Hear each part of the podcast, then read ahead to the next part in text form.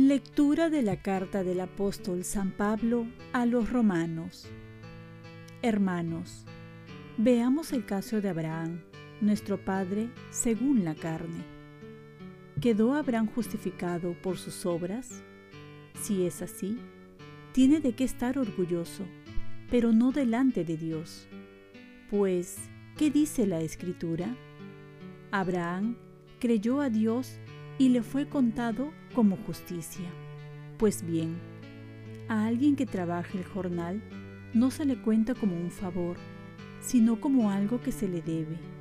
En cambio, a alguien que no trabaja, sino que cree en el que justifica al impío, la fe se le cuenta como justicia. También David llama dichoso al hombre a quien Dios otorga la justificación prescindiendo de sus obras. Dichoso el hombre que está absuelto de su culpa, a quien le han sepultado su pecado. Dichoso el hombre a quien el Señor no le cuenta el pecado. Palabra de Dios. Salmo responsorial. Cantaré eternamente las misericordias del Señor cantaré eternamente las misericordias del Señor.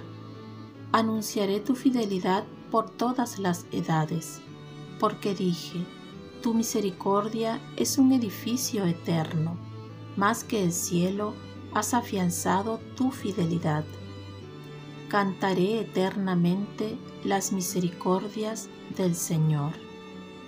El cielo proclama tus maravillas, Señor y tu fidelidad en la asamblea de los ángeles. ¿Quién sobre las nubes se compara a Dios? ¿Quién como el Señor entre los seres divinos? Cantaré eternamente las misericordias del Señor. Dios es temible en el consejo de los ángeles, es grande y terrible para toda su corte, Señor de los ejércitos ¿quién como tú? El poder y la felicidad te rodean. Cantaré eternamente las misericordias del Señor. Dichoso el pueblo que sabe aclamarte, caminará, oh Señor, a la luz de tu rostro. Tu nombre es su gozo cada día, tu justicia es su orgullo. Cantaré eternamente las misericordias del Señor, porque tú eres su honor y su fuerza, y con tu favor realzas nuestro poder, porque el Señor es nuestro escudo, y el Santo de Israel nuestro Rey. Cantaré eternamente las misericordias del Señor. Lectura del Santo Evangelio según San Lucas. En aquel tiempo, miles y miles de personas se agolpaban hasta pisarse unos a otros. Jesús empezó a hablar dirigiéndose primero a sus discípulos. Cuidado con la levadura de los fariseos, o sea, con su hipocresía. Nada hay cubierto que no llegue a descubrirse nada hay escondido que no llegue a saberse. Por eso, lo que digan de noche se repetirá a pleno día, y lo que digan al oído o en el sótano se pregonará desde la azotea. A ustedes, amigos míos, les digo, no tengan miedo a los que matan el cuerpo, pero no pueden hacer nada más. Les voy a decir ¿a quién tienen que temer? Teman al que tiene poder para matar y después arrojar al infierno. A éste tienen que temer. Se los digo yo. ¿No se venden cinco gorriones por dos céntimos? Pues ni de uno solo de ellos se olvida Dios. Más aún, hasta los cabellos de su cabeza están contados. Por lo tanto, no tengan miedo. Ustedes valen mucho más que muchos gorriones. Palabra del Señor.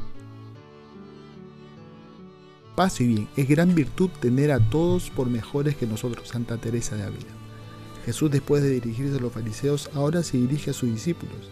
Si por un lado ha denunciado a los fariseos por no ser congruentes, apropiarse de la verdad, olvidarse del mandamiento del amor, sus discípulos por otro lado se sienten comprometidos con las enseñanzas de Jesús por ser sus seguidores. También esto acarrea la enemistad de los fariseos y de sus partidarios, a tal punto que van a ser perseguidos como lo estaba haciendo su Maestro Jesús, y muchos iban a perder la vida. Por ello se llenan de temor a lo que se les venía. En este contexto Jesús les va a decir, ¿no se venden cinco gorriones por dos céntimos? Pues ni uno solo de ellos se olvida a Dios. Más aún, hasta los cabellos de su cabeza están contados. Por lo tanto, no tengan miedo, ustedes valen mucho más que muchos gorriones. Y esto también nos lo dice a nosotros. No hay que temer.